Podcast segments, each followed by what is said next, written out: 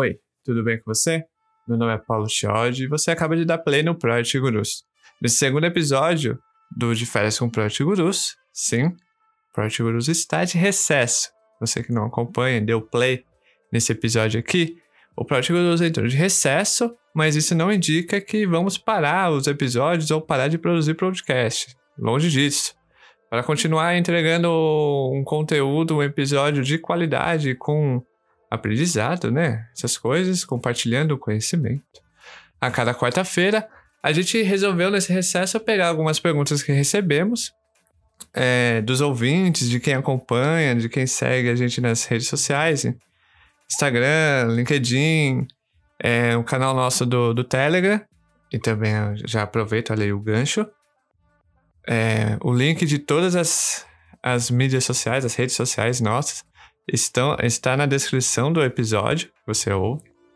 Então, enquanto você ouve, vai lá, segue a gente no Instagram, segue a gente no LinkedIn, entra no canal do Telegram, porque lá a gente tem um canal direto, tá bom? Então, é, pegamos três perguntas das demais que enviaram, né? Mandaram muitas.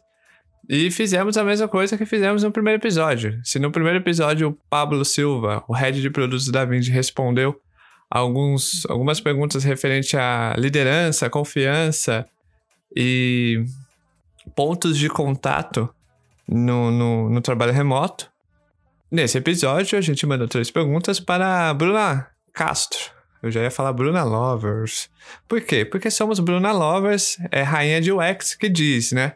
E ela como sempre, com a máxima simpatia, humildade e bom humor, que não, não lhe falta, respondeu pra gente as três perguntas e confesso que tem, tem, uma, tem uma resposta, eu ouvi antes, nesse episódio eu ouvi antes, no episódio anterior eu não ouvi antes. No, nesse tem uma, tem uma resposta muito sincera e franca. Mas vamos lá, vamos para a primeira, vai, vamos para a primeira pergunta. Vamos saber como que o trabalho remoto, home office, ou office home, depende do que da sua empresa, né? É, mudou no trabalho de UX para Bruna Castro. Como que mudou? Mudou? Será que mudou alguma coisa para Bruna Castro, o home office? É, muda o fato de que é, quando eu estou trabalhando numa empresa, eu tenho contato com pessoas. Para mim, essa é a melhor graça de ser uma UX, lidar com gente, problema de gente, sabe? É, e faz falta não ter essas pessoas ao meu redor para entender o dia a dia delas, entender as dores delas. Quando tem alguma dúvida, perguntar. Uh, é diferente quando você está de casa, pelo menos para mim, porque eu sou uma pessoa muito. Como é que eu posso dizer? Eu sou uma pessoa que gosta de calor humano, então se eu tenho alguma coisa para te perguntar, muito provavelmente eu não vou uh, te mandar uma mensagem, eu vou até a mesa da pessoa e eu vou perguntar para ela olhando no olho. Eu não vou marcar uma call para a gente talvez e tal dia, se vai ter um horário. Não é, eu não faço assim. Então faz falta, sabe? Faz falta estar perto das pessoas. Por outro lado, eu estou tendo que aprender outras formas de trabalhar, né? Isso foi uma surpresa boa no meio desse caos todo. É, mas preferia estar perto de pessoas, não vou mentir. A segunda pergunta, vimos que a Bruna respondeu aí que é, muda o fator humano, não tem aquela o calor humano, né? Então, nessa segunda pergunta, a gente, a gente pegou a. Se não foi a mais perguntada, porque a, a gente fez pro Pablo no episódio anterior, é, essa tá entre ali os top 5 mais, mais enviadas pra gente. Que é como fazer discovery é, remoto. Vamos ouvir. Será que é nessa essa pergunta que tem a resposta sincerona da, da Bruna Castro? Vamos ouvir, vai. Olha, se vocês souberem essa pergunta, me avisem. Eu estou muito mal acostumada em só trabalhar na empresa. Então, eu nunca tive essa experiência de fazer um discovery fora. Então, eu tenho medo de que eu não vou poder ajudar muito vocês nessa, nessa resposta, porque eu nunca fiz um discovery remoto. É, eu gosto de trabalhar com pessoas, eu gosto de estar todo mundo junto na sala. Se tiver um discovery, se tiver uma sessão de ideação, alguma coisa, eu, eu prezo que todos estejam presentes. Óbvio que não é sempre assim, mas é, é o que eu. É o que eu. É, é uma coisa que eu gosto de tentar fazer. Então eu realmente não sei. Já passei da fase do discovery onde eu trabalho, que bom mas não sei como as pessoas estão lidando. Se souberem, por favor, me mandem dicas. Hashtag mandem dicas. e é isso. Olha aí. Sempre sincera é, e com, com bom humor. Se para Bruna Castro, se a Bruna Castro não conseguiu responder essa pergunta, você que está ouvindo, você que deu play nesse episódio, nesse humilde episódio curto, né, bem curto do do Project Gurus, e sabe, tem dicas de como fazer discovery remoto, manda pra gente. É, vai lá no LinkedIn, escreve, vai lá no Telegram, manda pra mim, manda pro pessoal do Project Gurus aqui. A gente vai ver, vai ler, vai compartilhar, vai fazer material, vai. Claro que vai citar você que deu a dica, é óbvio. Então pode contar conosco, tá bom? E a terceira pergunta é: como fazer teste de usabilidade remoto. Algo que já é feito, porém não muito, pelo que eu entendi na pergunta. Então vamos ver com a Bruna como que ela. O que, que ela tem a dizer sobre teste de usabilidade remota. Remoto. É, você entendeu. Você que está ouvindo, você entendeu o que eu, eu quis dizer. Vamos ver o que a Bruna tem a dizer. Será que ela tem dica? Bruna, fala aí, vai. Bom, fazer teste de usabilidade remoto é, já é uma, uma, uma já é algo que é muito feito. eu acredito que mais ainda do que o presencial. Uh, independente da plataforma que você vai usar, de tudo que você vai usar, a minha dica é, é outra. Eu, eu, vou separar em tópicos como eu acho a, melhor forma de você fazer esse teste. Ao invés de falar das dificuldades de fazer remoto, não, vou te ajudar a preparar o seu teste. Define o objetivo dele, tá? Do, do, do seu estudo. Isso é muito importante fazer. Faz uma semana antes. É, define quem vai ser testado. Se o que você está está indo testar atende o objetivo do usuário. Isso é o primeiro passo. Depois você recruta essas pessoas. Uma vez que você definiu esse público-alvo, busca pessoas que se enquadrem nesse perfil desejado. É, eu recomendo que seja cinco pessoas, é o suficiente. Se você conseguir mais, óbvio que bom, mas cinco pessoas já está bom.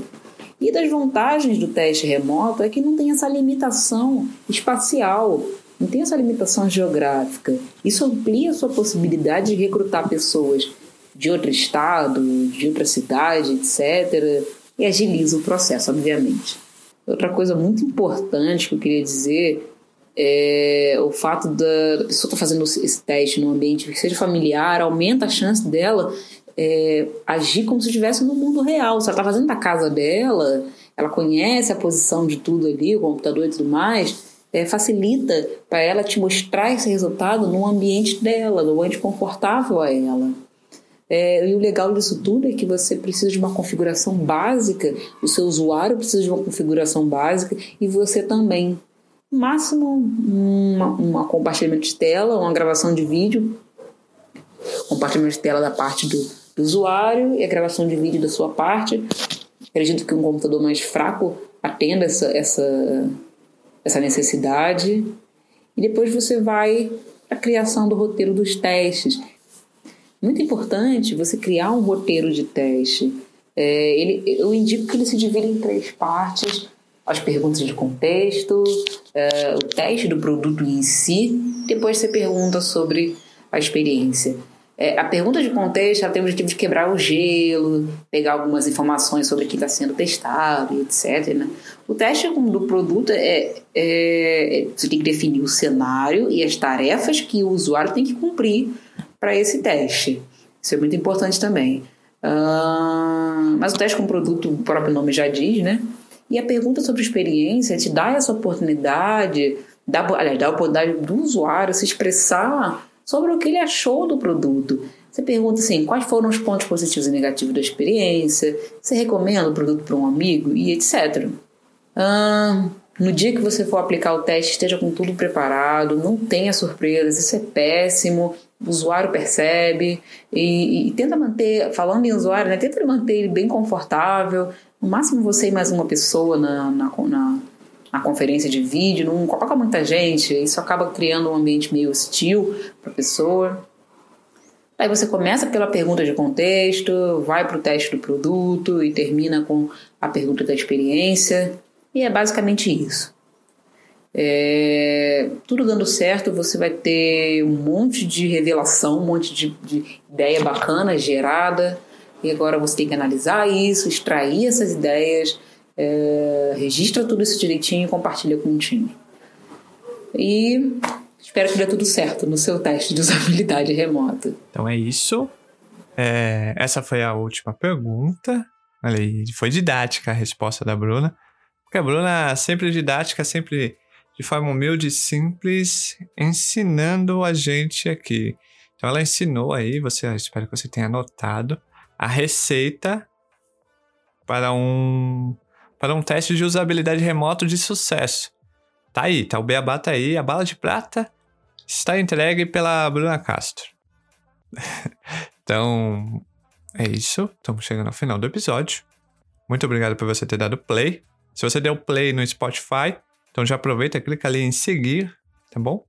Se você deu play no Apple Podcast, iTunes. Se você deu play no, no aplicativo de podcasts da maçã, se você, se você entendeu agora, clica ali em seguir, tá bom? Se você deu também em outras plataformas, clica no botão seguir, por favor, isso nos ajuda muito. Um, link do perfil da Bruna tá na descrição. O link de todas as nossas redes sociais estão na descrição. Telegram, Instagram, LinkedIn. Segue a gente lá, entra no nosso canal, vamos bater um papo. Como eu disse, é um canal direto com você que acompanha a gente. E também não esquece de seguir a Bruna no Instagram, no LinkedIn, porque toda sexta, ou quase toda, é toda sexta, eu acho, ela tem um clube do X, um clube de, de UX onde é muito famoso, muita gente acompanha. Todo, toda a sessão, vamos dizer assim, tem bastante gente. Ela sempre traz pessoas e bate um papo sobre o dia a dia de UX, é, como que é a vida de UX é, com você, tá bom? Então, todos os links estão na descrição. Muito obrigado por você ter dado play novamente. É, Project Gurus já já volta com, com a programação normal, né? Com as entrevistas, com as provocações, com as polêmicas que nos fizeram chegar até aqui. O que seria da gente sem as polêmicas, já diriam alguns que acompanham. Então se prepara porque vem coisa boa, vem coisa nova aí. Então, Júlio promete. Conto com a audiência de vocês, conto com vocês nos acompanhando nas redes sociais e também não vou me esquecer aqui e o Project Gurus é patrocinado pela PM3 Cursos. Então, se você está procurando um curso de Project Manager, está procurando desconto, ah, tá no lugar certo. Na descrição, o link já com desconto de 10% aplicado no curso de Project Manager da PM3. Então, não perca tempo, clica e vai lá fazer o curso que te prepara para o mercado de produtos, tá bom? E é online, é o mais importante, ainda mais nos tempos de hoje. Então, muito obrigado de novo. Tchau. Fui. Muito importante que você faça um roteiro. Eu vou virar esse carrinho de compra. Puta merda. Muito importante você criar um roteiro de teste